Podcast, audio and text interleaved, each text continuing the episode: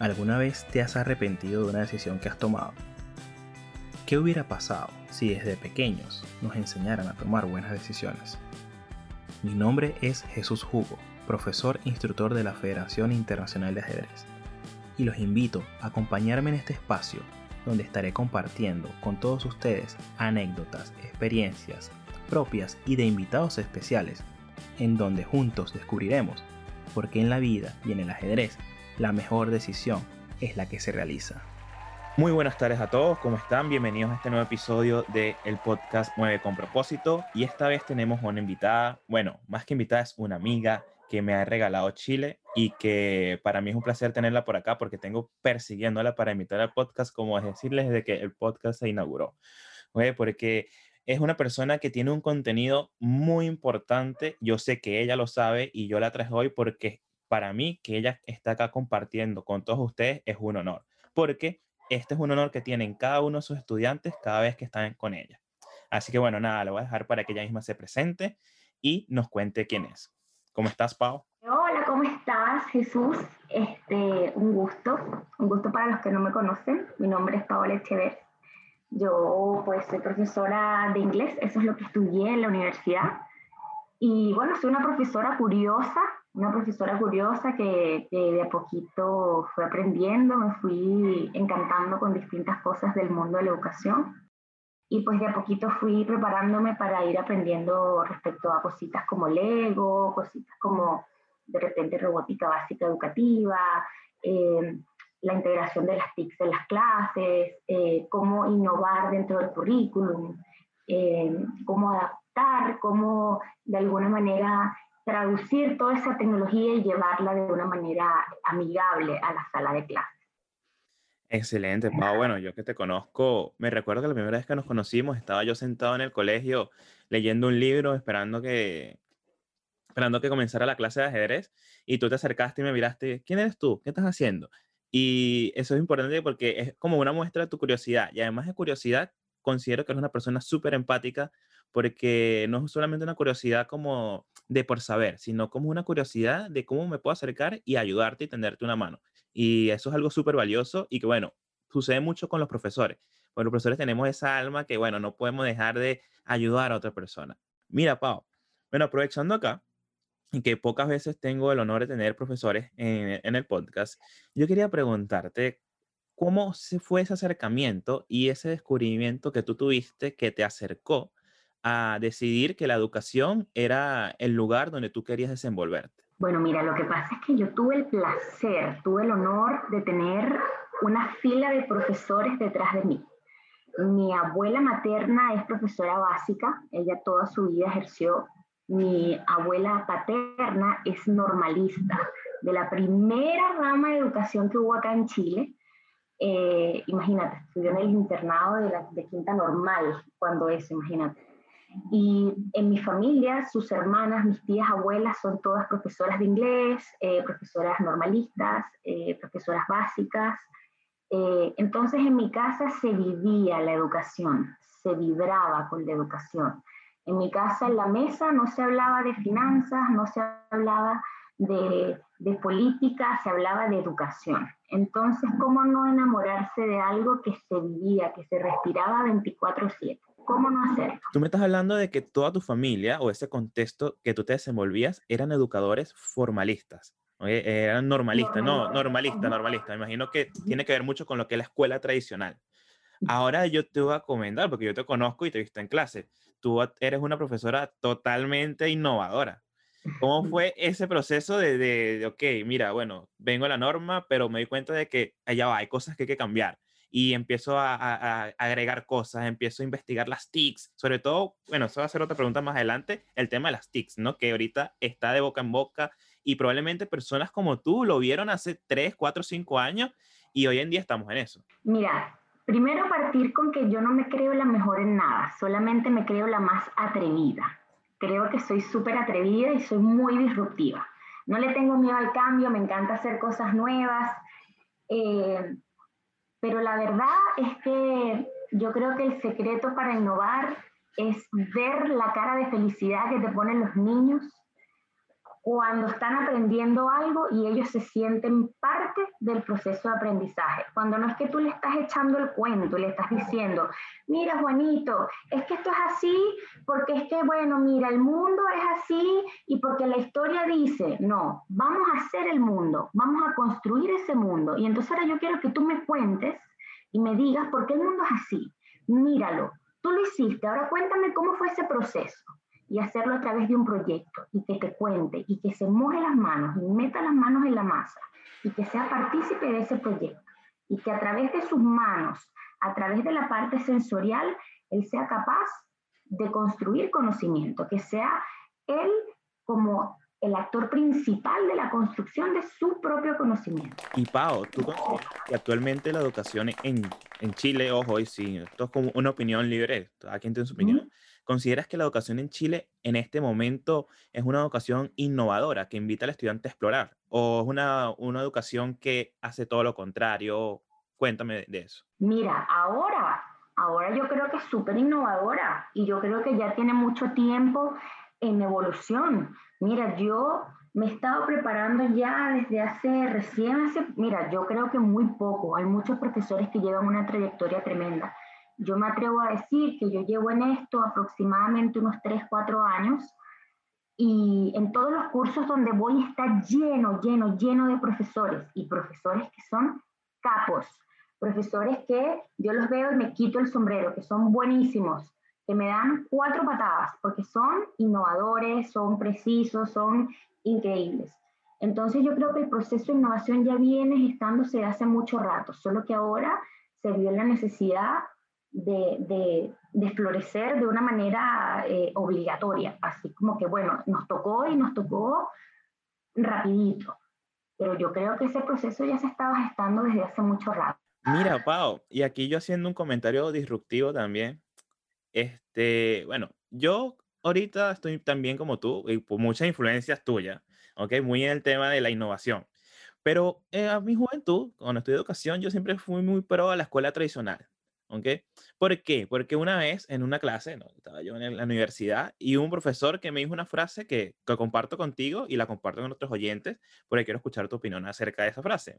Él decía, mira, la escuela tradicional eh, tiene sus extractores y obviamente es necesario cambiarla y por eso eh, abogamos eso, tú haces tu trabajo por tu lado, yo por el mío y los demás profesores que estamos tratando de cambiar el mundo. Pero la escuela tradicional tiene algo muy interesante, que es la escuela en donde históricamente mayor cantidad de descubrimientos científicos, mayor cantidad de personas, y abro comillas para ser persona me esté viendo, de genios hubo en la historia. Entonces, uno dice, mira, la escuela tradicional sí, eh, tuvo muchas cosas malas, pero dejó muchas cosas buenas. Entonces, ahí, ¿qué opinas tú? Mira, indudablemente todas las escuelas y todas las vertientes van a dejar personas increíbles. Y evidentemente eso es un periodo muy amplio en el que evidentemente muchos genios eh, eh, salieron de, de ese periodo. Sin embargo, también tenemos que dar paso a lo nuevo y en algún momento tenemos que empezar a gestar una nueva generación de. Y yo creo que ahorita estamos marcando un después. Yo creo que ahorita van a empezar a nacer una nueva generación de personas que todavía están por descubrirse y que en este minuto están en nuestra sala de clases y nuestra obligación es darle las herramientas para que el día de mañana esos profesores universitarios los descubran en las salas de clases. excelente. yo creo mucho en la escuela tradicional, porque yo fui a la escuela tradicional.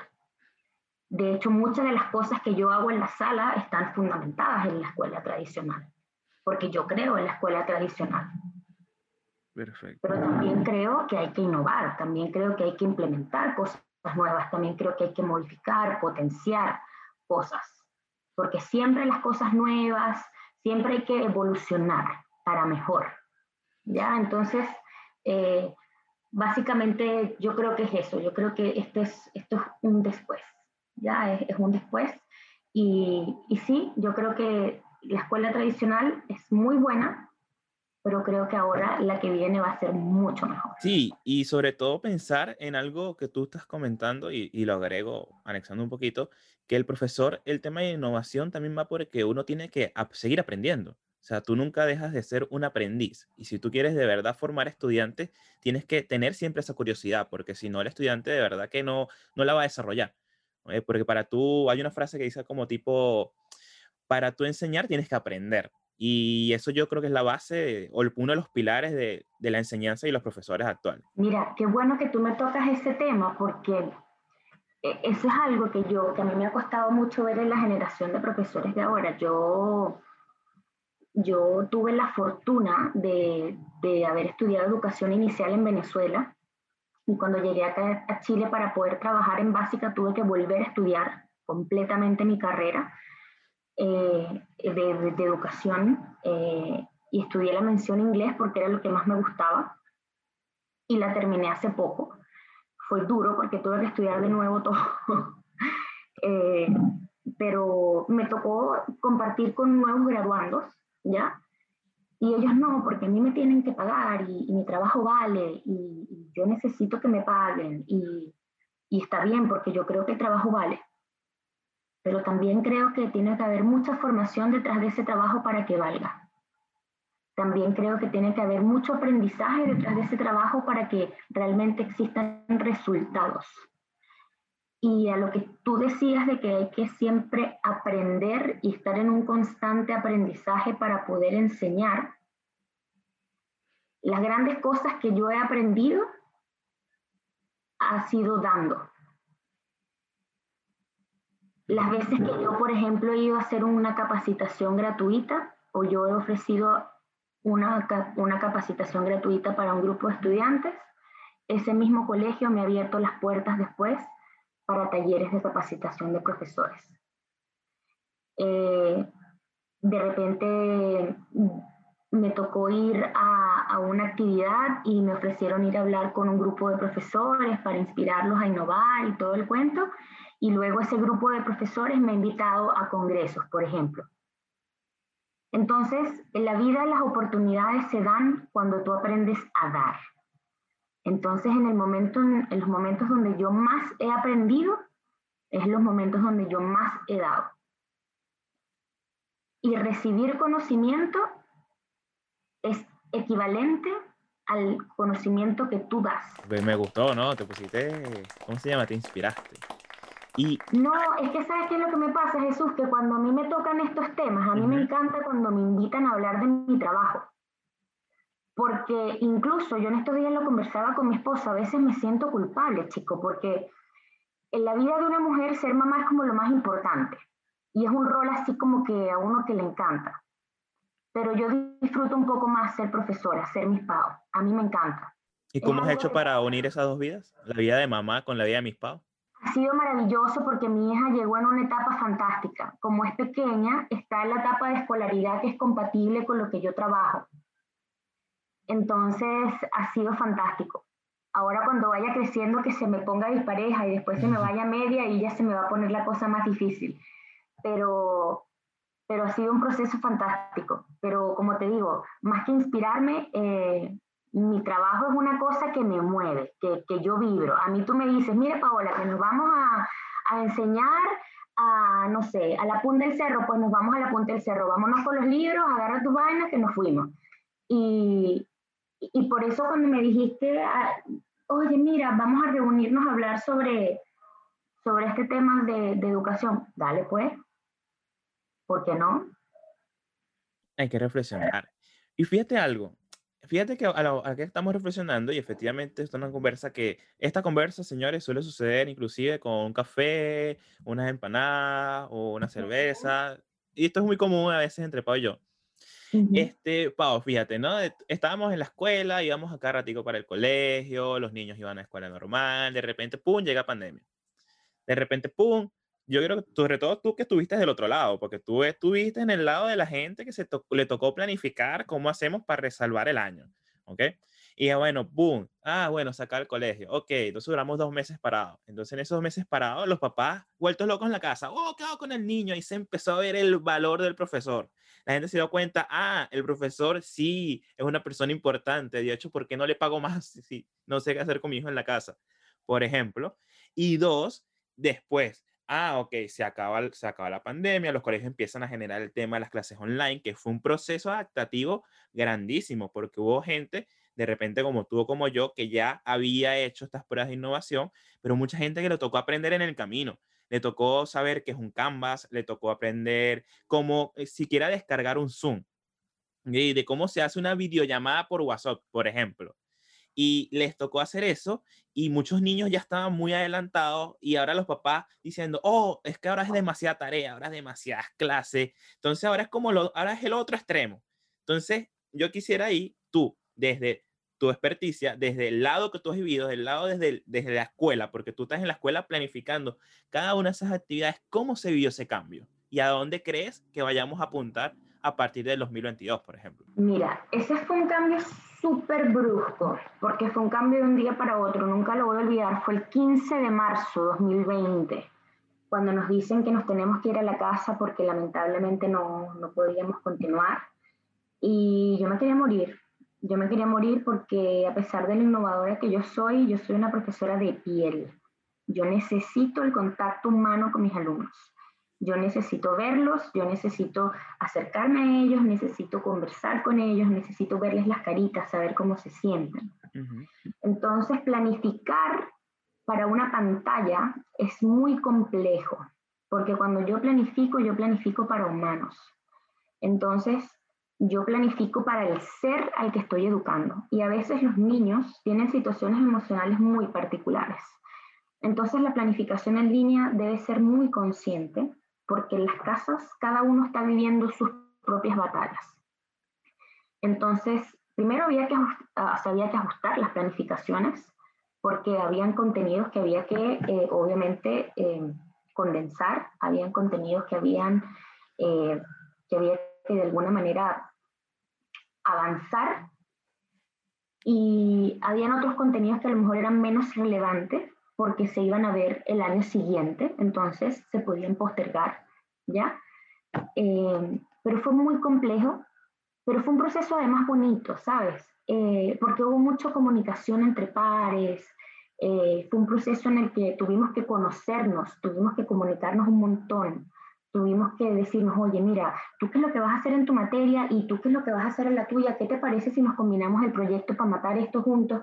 ¿Qué te parece si así cortamos el tiempo, hacemos un proyecto multidisciplinario y entonces tú evalúas en lenguaje esto y yo evalúo en historia esto y en tecnología el profesor evalúa esto? Por ejemplo, en historia, con el profesor Miguel y la profesora Trinidad, y la profesora Trinidad se le ocurrió una idea fantástica.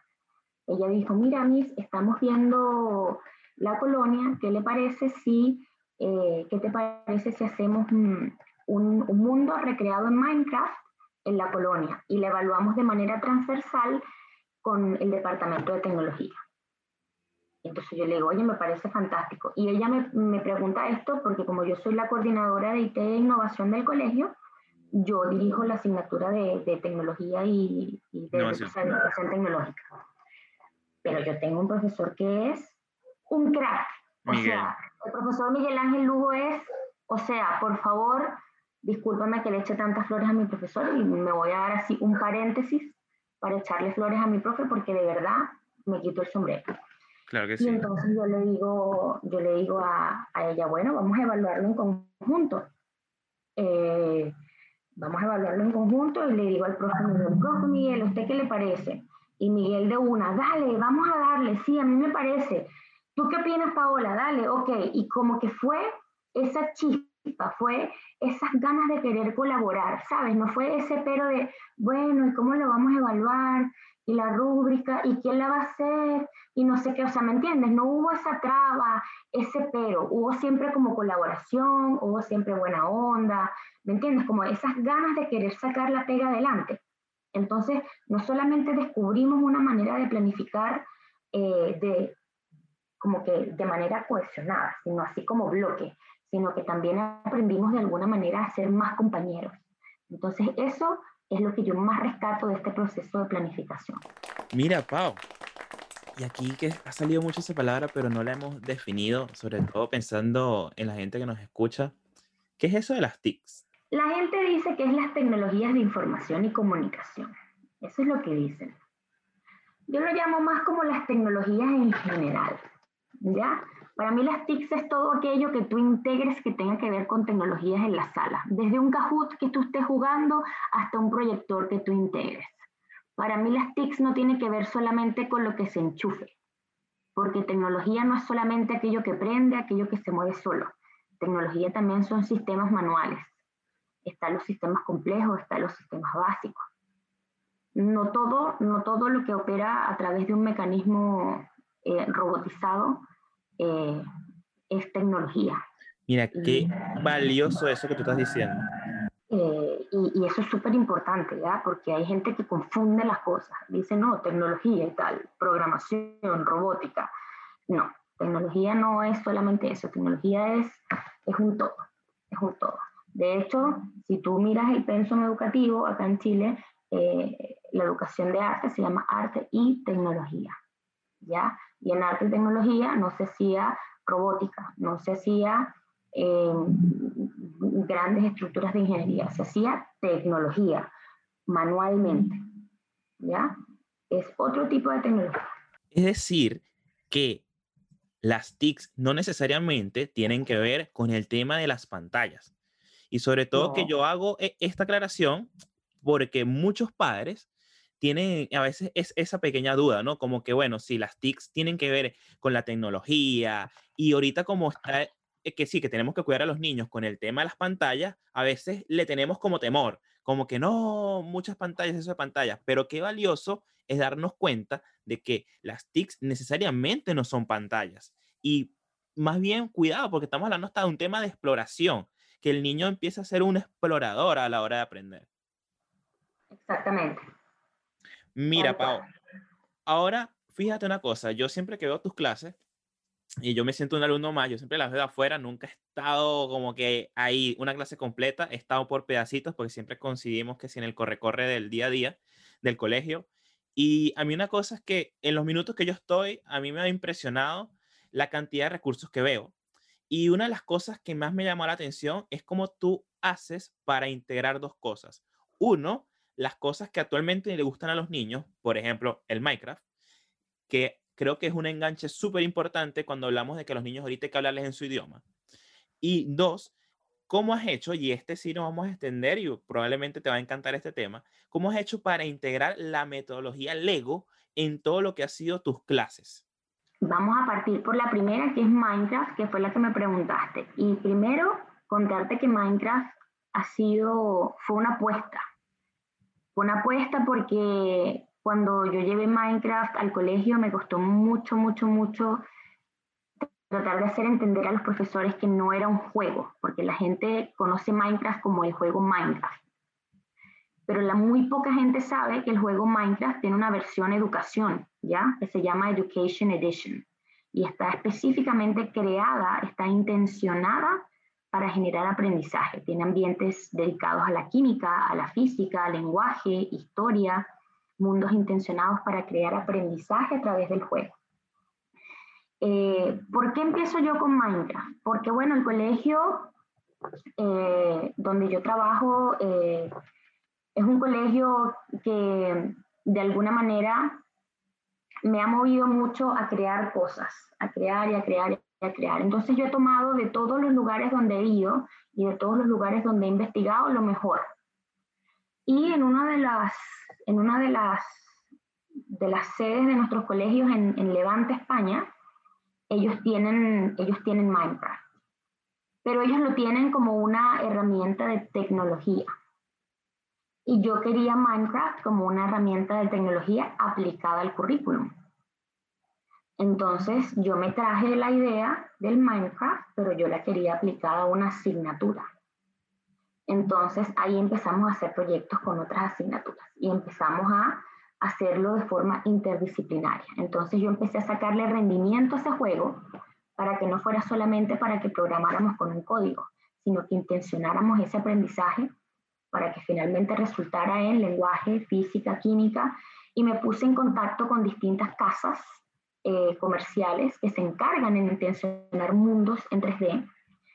Y, y conseguir mundos virtuales en los cuales los niños pueden eh, jugar y los niños pueden eh, compartir en entornos virtuales que están intencionados, por ejemplo, en figuras geométricas, en historias, eh, en historias literarias así tipo Alicia en el País de las Maravillas, por ejemplo. Eh, los niños pueden explorar los cuentos desde adentro, vivirlos, pasearse por todos los lugares luego de leerlos. Entonces traemos la lectura, la literatura, la matemáticas, la historia, la sala de clases a través de un, de un videojuego pero un videojuego intencionado, un videojuego que está monitoreado por el profesor, un videojuego que está controlado por el profesor, un videojuego que está en un ambiente protegido. Eh, y bueno, así empezamos con el Minecraft. Esa fue la utopía de la Miss Paola a integrar Minecraft en el colegio. Así, así que la llevaste a cabo. Así está. Y ahora ya estamos con Minecraft duro, ya llevamos eh, dos años ya eh, dándole con eso y, estoy muy feliz, estoy muy feliz porque los niños están encantados, los resultados han sido increíbles, increíbles, increíbles, increíbles. De hecho, y bueno, disculpa que te interrumpa y lo voy a anexar con la segunda pregunta. A mí me parece, y bueno, yo voy a decir desde mi lado, del, del lado del parque, que el Minecraft es como la versión digital de, de los Legos. Tal cual, es la versión digital del Legos, tal cual. Es un juego que es como píxeles, que es muy parecido a bloques. Eh, entonces también me gusta por eso, porque le da alguna conexión a lo otro que también disfruto mucho y que me encanta y que me fascina. Eh, y es una cosa que fue una, una sorpresa gigante, porque yo jamás pensé en la historia de mi vida. Y ahora voy a tu segunda pregunta sobre cómo me, cómo me enamoré de los Legos, cómo, de dónde salió eso. Y esto fue un accidente, la verdad. Esto fue una grata sorpresa. Eh, el colegio todos los años nos capacita en cosas diferentes, cada uno puede elegir alguna cosa distinta y había una serie de ofertas de capacitaciones y había una en particular que era eh, robótica básica educativa, ¿ya? Eh, y yo dije, oye, mira, esto me gusta, entretenido. Y, y mi jefa me dice, mira, pero, eh, pero si quieres, puedes ir, no sé qué, pero si no quieres, no importa, no es obligatorio. Yo le dije, pero me dice, es en vacaciones. Entonces no sé si tú te quieras tomar los días de tus vacaciones, porque bueno, son tus vacaciones, ¿me entiendes? Y yo le dije, no, a mí no me importa, o sea, si el colegio me lo va a pagar, yo, dele, o sea, feliz de la vida, vámonos, ¿dónde firmo que yo voy? Así que yo me fui al curso que me vi que, que, decía y yo feliz de la vida, era en Providencia. Y llegué al curso y es una fundación, es una fundación que se llama Spark Talents. Y, y yo llegué ahí y primero que cuando entré, el ambiente es demasiado acogedor porque había muñequitos de Lego por todos lados, todo era de colores, la gente era como sonriente. Bueno, si te das cuenta, voy a bajar la cámara ahora, si te das cuenta, mi camisa es de, de, la Cenicienta. Yo soy bien... Dormilón. Bien para, para mis vestimentas, yo me he visto para los niños. Qué bien. Yo, yo, tengo cero seriedad en mi vida, o sea, yo me he visto de Mickey, de Minnie, o sea, es muy difícil que tú me veas en mi vida vestida seria, a menos que sea para un evento de ministerio, una cosa así. Que uno eh, más bien, y disculpa que te rompa, yo creo que a ti te pasa que cuando te toca un evento de ministerio, como que bueno, te toca ponerte algo que normalmente no usas. Digo yo como que ponerte, va a sonar un poquito trivial la palabra, ponerte el disfraz, como para ir para allá. Tal porque... cual, tal cual, tal cual, me pongo el disfraz, mi mejor cara y me presento, hola, sí, mucho gusto. Yo soy la coordinadora de IT e Innovación de Colegio Internacional SEC y miro bonito y sonrío y tal. Pero realmente yo me he visto de Disney todo el día, uso cuerditas, me pongo pines. Eh, el día de, de, los gorritos me pongo los gorritos locos. Yo soy la típica profesora que, que sale del molde. Bueno, entonces llego yo a esta fundación y hago mi curso. Y yo te voy a decir que el entusiasmo de ese profesor era una cosa tan increíble el conocimiento de ese profesor era una cosa tan increíble. Él se llama Pablo Torres, el profesor que me enseñó. Y, y yo no fui la mejor del curso tampoco. Yo fui a aprender y había otros profesores que se destacaron también, pero, pero yo quedé enamorada de, de la manera en cómo ellos vivían el enseñar Lego, de la manera en cómo ellos en cómo ellos vivían la enseñanza y las fotos que mostraban y, cómo ambientaban su oficina. Y además lo que más me gustaba era la metodología que ocupaban. Ellos no iban y te explicaban, no, porque el Lego se usaba así, porque en el año 1980, no. Ellos te sentaban y te hacían dinámicas con los Legos y te sentaban. De hecho, una de las dinámicas que más me gustó y que nunca la voy a olvidar y que hasta el día de hoy la uso, eh, ellos te sentaban en una mesa con, como con cinco piezas igualitas, ¿ya? Eran como cuatro piezas amarillas y una pieza roja. Y te decían, arma un pato. Y yo decía, coño, ¿cómo voy a armar un pato? Arma un pato. Ok, yo armaba un pato. Y todas las personas armaban un pato su pinta con las mismas cantidades de piezas de las mismas formas. Y al terminar, cada uno tenía un pato. Y el pato era una cosa loca porque yo decía, bueno, que todos tienen que ser diferentes, ¿cómo vamos a hacer si todos tenemos las mismas piezas? Pero, ¿cómo vamos a hacer el pato? Y terminó el ejercicio y todos habían hecho un pato. Y tú mirabas los patos de las personas y todos tenían un pato, pero todos estaban hechos de distintas maneras, aunque todos tuvieran las mismas piezas. Y el profesor nos dice, bueno, así va a ser la enseñanza con nosotros. Nosotros le vamos a dar las herramientas, pero cada uno va a aprender a su ritmo y a su forma. Y el resultado va a ser el mismo. No miren lo que aprendió el otro, no miren lo que aprendió el del frente ni el del lado. Lo importante es que cada uno tiene un pato. Eso es lo que importa. Y a mí eso se me quedó aquí. El pato.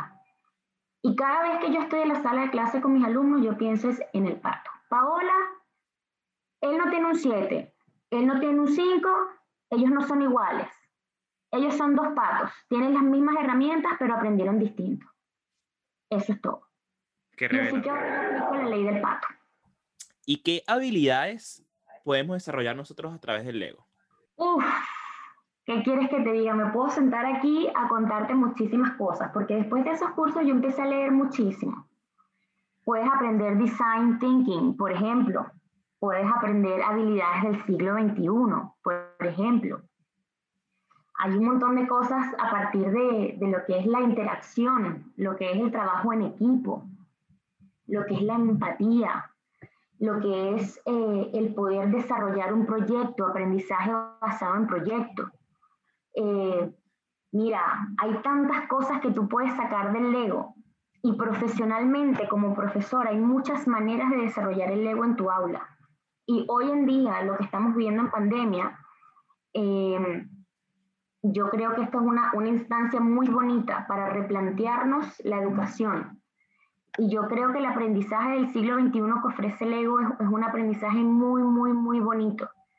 Pero en este minuto, en este minuto, yo lo veo muy poco viable, siendo honesta y poco romántica.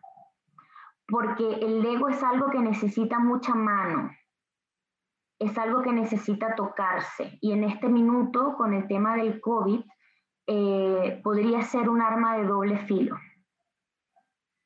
Porque tú podrías exponer a los niños al virus. Entonces, o sea, tendría que requerir muchas normas de seguridad. Por ejemplo, yo estuve pensando en cómo hacer con mi taller.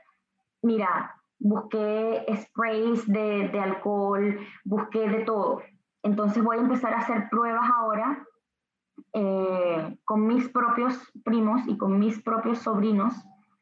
Eh, vamos a probar a hacer talleres acá en casa, a ver cómo nos va primero, para ver cómo es el tema del contacto con los legos, cómo se pueden hacer cajitas o sets personalizados para cada uno de los alumnos, para que no se compartan.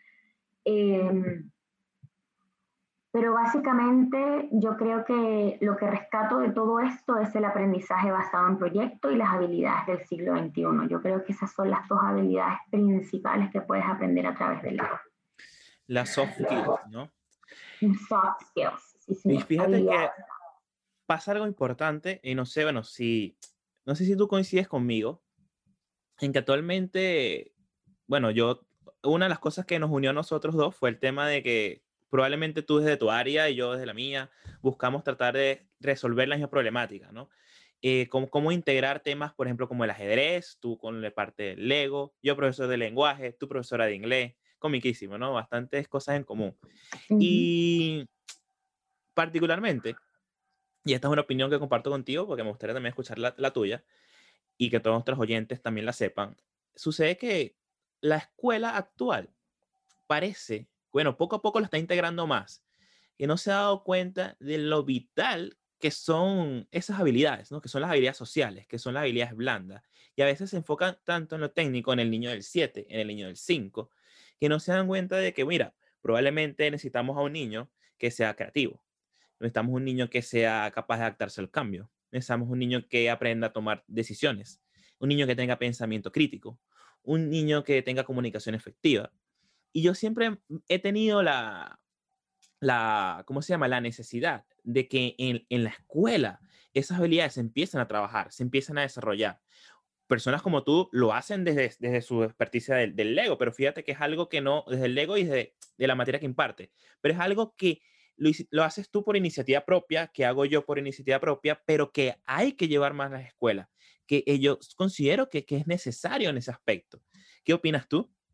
Es tan vital que lo tuve que integrar dentro, dentro de, la, de la malla curricular de, de, la asignatura de educación tecnológica. Eh, es tan importante que es parte de los proyectos interdisciplinarios. Eh, yo creo que, que es, es algo vital y que no podemos dejar a un lado. Eh, eso se aprende en el colegio y, y se aplica y se aplica en el colegio y creo que es nuestra responsabilidad promoverlo.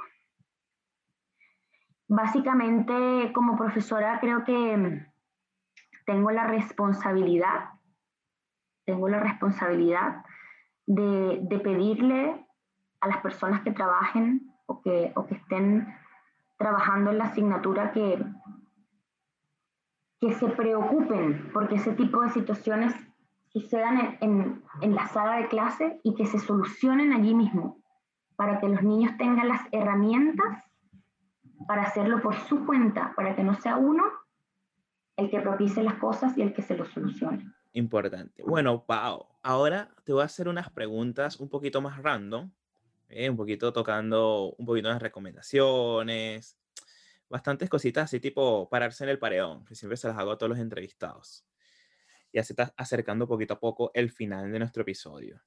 A ver, Pau, en tu experiencia, si pudieras recomendarle a todos nuestros oyentes algún libro dedicado a la enseñanza o algún libro que te haya marcado, puede ser uno o varios, ¿cuál les recomendarías? El valor de educar de Fernando Sabater. Oh, buenísimo. Para mí, el mejor libro que he leído así, pero siempre a uno. A uno. Eh, Pau, si tuvieras 100 dólares y tuvieras que invertirlo en algo, ¿en qué lo invertirías? Lo invertiría, lo invertiría en materiales, me iría a La Vega, lo invertiría en materiales, eh, hojas, papeles, lápices. Me iría a un lugar donde yo sé que el colegio está suspendido desde hace mucho rato me iría a una comunidad que no tuviera clases. Típico que todas las asignaturas son muy difíciles para los niños en modalidad online. Pero yo podría sentarme en una placita a nivelar a los niñitos, a los niñitos que necesitaran nivelarse en inglés, porque la verdad extraño dar clases presenciales, así que no me importaría pararme en una placita con mi microfonito a darle, clases a los niñitos. Muy bien. Pau, una frase o dos que te encantaría colocar, no sé, en, la, en una valla de un colegio para que todos los padres y niños la lean, para inspirarlos.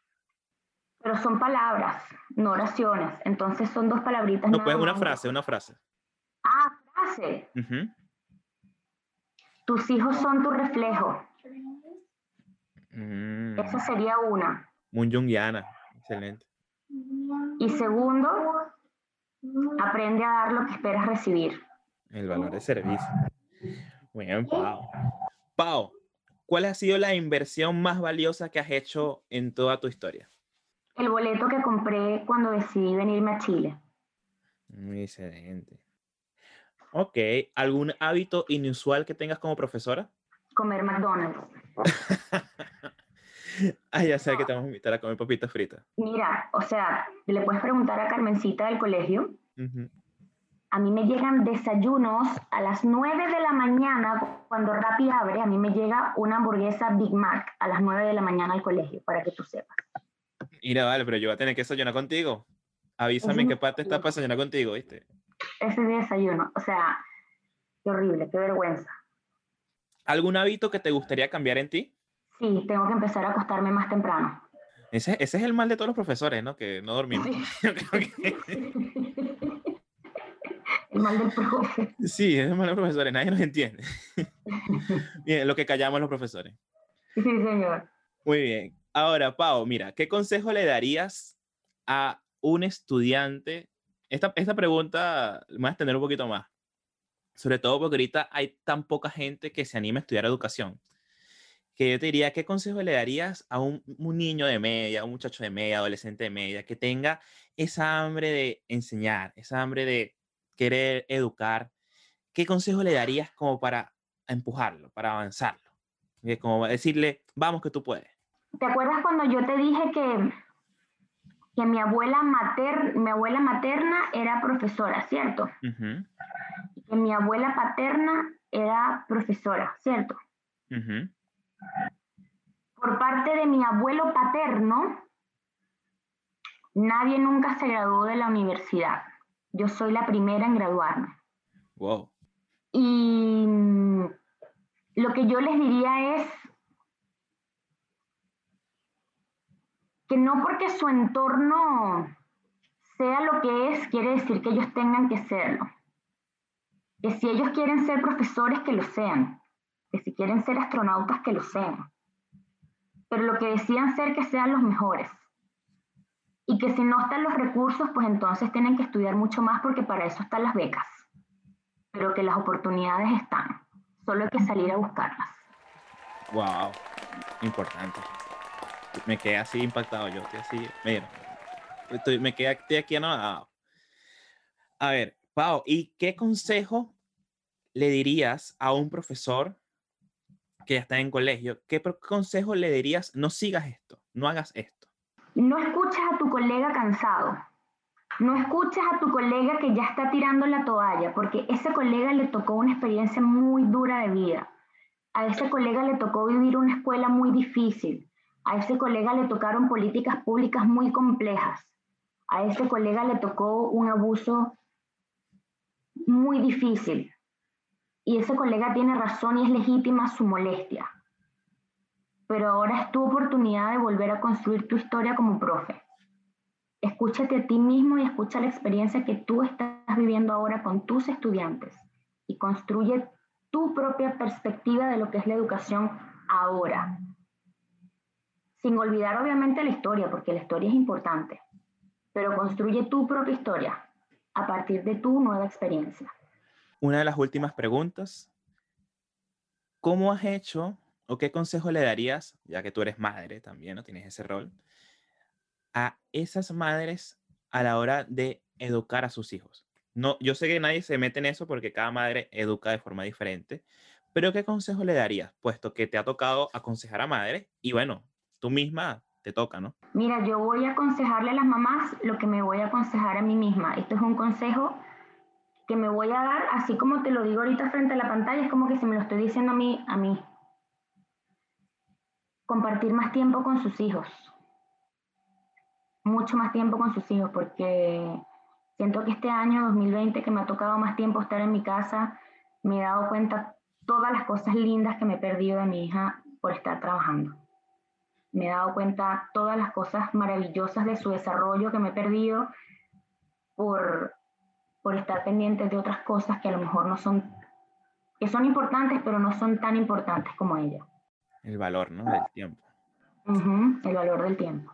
Y última pregunta, Pau, y con esta vamos a cerrar nuestro podcast el día de hoy.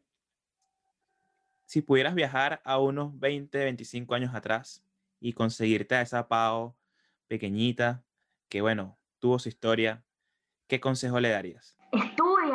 Estudia, no pierdas tu tiempo, eh, no pierdas tu tiempo, porque cuando tengas treinta y tantos pudiera estar haciendo un doctorado, Gafa, apúrate, estudia, estudia. muy bien, muy bien. Bueno, Pau, bueno, para mí, de verdad, un placer haberte entrevistado hoy. Este, antes de, de cerrar este podcast, te voy a dar un último pase. Bueno, yo les comento que Pau ha sido una persona que la traigo para ustedes, primero porque me parece una crack en todo lo que hace, como profesora de inglés, como profesora de innovación, de tecnología, me parece una crack y sí me va a durar un minuto danzándole flores al respecto a eso. Este, es una persona que influye una gran cantidad de gente a su alrededor y ella misma no se ha dado cuenta. Es una persona con una humildad grandísima y yo creo que el valor más grande que tiene ella y por una de las cuales yo la admiro es la capacidad que tiene para que sus estudiantes la admiren. Y no solamente la admiren para hacer como ella, no, nada que ver, sino que la admiran queriendo ellos ser mejor ellos mismos. Y eso para mí es el valor más importante que puede tener un, un profesor. Entonces, de verdad que agradezco que quisiera que hubiera muchos profesores como Pau, mejores como Pau, porque yo creo que de eso se trata la educación. La educación, la educación tiene que ser cambiar el mundo, ¿no? Y, cambiar el mundo no lo vamos a poder cambiar si no nos damos cuenta de algo que ella ha dicho muy importante, que es aprender a dar más de lo que recibes este, los que somos profesores y los que estamos en esta área de educación, a veces e, es, algo bastante difícil ver el resultado de nuestro trabajo, pero creo que no hay nada mejor cuando tú ves a un estudiante 10 años después, 15 años después, 7 años después y te dice, profesor, gracias porque ese momento que usted me dio esa mano, nadie me la había dado y me ayudó a seguir. Entonces yo creo que eso es lo más bonito. Y bueno, Pau, te quisiera dar una última base para que te despidas de nuestros oyentes. Y bueno, gracias por haber estado acá. Este, bueno, nada, muchas gracias a ti por la invitación, por tu tiempo. Espero que estés muy bien. Espero que todos reciban esta entrevista en sus casas de la manera más positiva posible. Para mí ha sido un agradable momento poder compartir contigo una vez más, aunque sea en esta instancia. Y, nada, esperemos volver a vernos en otra oportunidad. Y, gracias a todos por su tiempo, por, escucharme y, por escuchar a Jesús. Y un abrazo grande y, y eso, amor, felicidad y educación para todos. Muy bien, muchas gracias. Bueno chicos, hasta luego. Este fue nuestro episodio de Muévete con propósito y nos vemos en el próximo. Espero que lo disfruten y chao chao.